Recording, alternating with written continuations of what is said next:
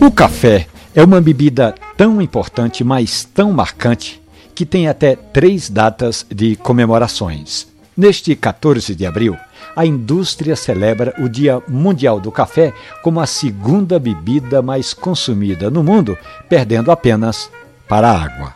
Aqui no Brasil, nós comemoramos o Dia Nacional do Café em 24 de maio, que é a data do início da colheita desse precioso grão. Ainda em 1 de outubro, aí temos o Dia Internacional do Café, por recomendação da Organização Internacional do Café, para celebrar esse precioso grão ao redor do mundo. Mas falando do café, especificamente o café brasileiro, que chegou por aqui em 1727, quando o alferes Francisco de Melo Palheita trouxe da Guiana Francesa mudas e grãos de café por generosidade da Madame du Villiers, mulher do governador da província. Foi assim que o Brasil deu início às primeiras plantações e hoje somos o maior produtor de café do mundo.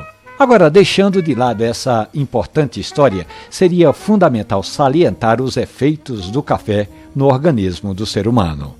O café é um fruto rico em antioxidantes, que desempenham o papel de impedir que as células do corpo humano entrem em processo de oxidação, combatendo, portanto, o envelhecimento. Logo, tomar café com moderação ajuda a envelhecer de forma saudável. Mas então, qual seria a quantidade ideal de café?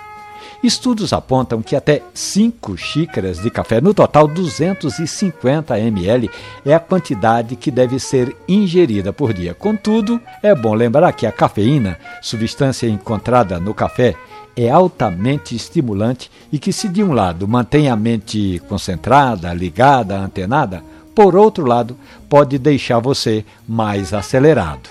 Cuidado!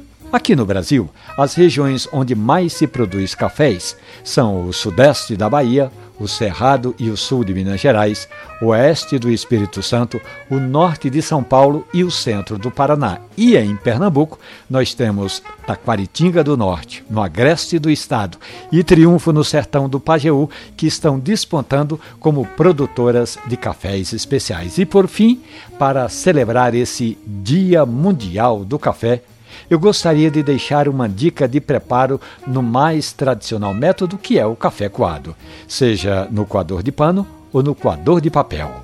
Vamos lá? Separe 10 gramas de café moído. Caso você não tenha uma balança em casa, uma colher de sopa comporta exatamente 10 gramas.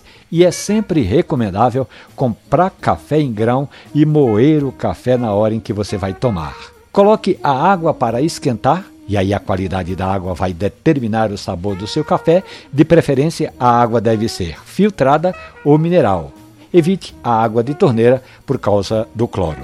Quando a chaleira estiver chiando, antes mesmo de ferver a água, desligue o fogo. Aí você vai escaldar o coador e dispensar essa água que você escaldou o coador. É importante escaldar o coador para tirar as impurezas do papel ou a sujeira, se for um coador de pano. Logo depois, coloque o pó de café no seu coador. Despeje um pouquinho de água e espere mais ou menos uns 30 segundos.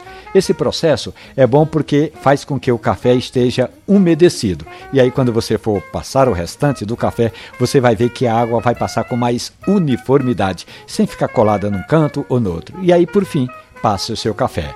Lembrando que se você está usando 10 gramas de pó de café, a medida ideal seria 100 ml de água. Portanto, passamos por aqui para deixar um grande abraço para você nesse Dia Mundial do Café. Boa bebida, beba com paixão, com moderação. Um abraço, bom café.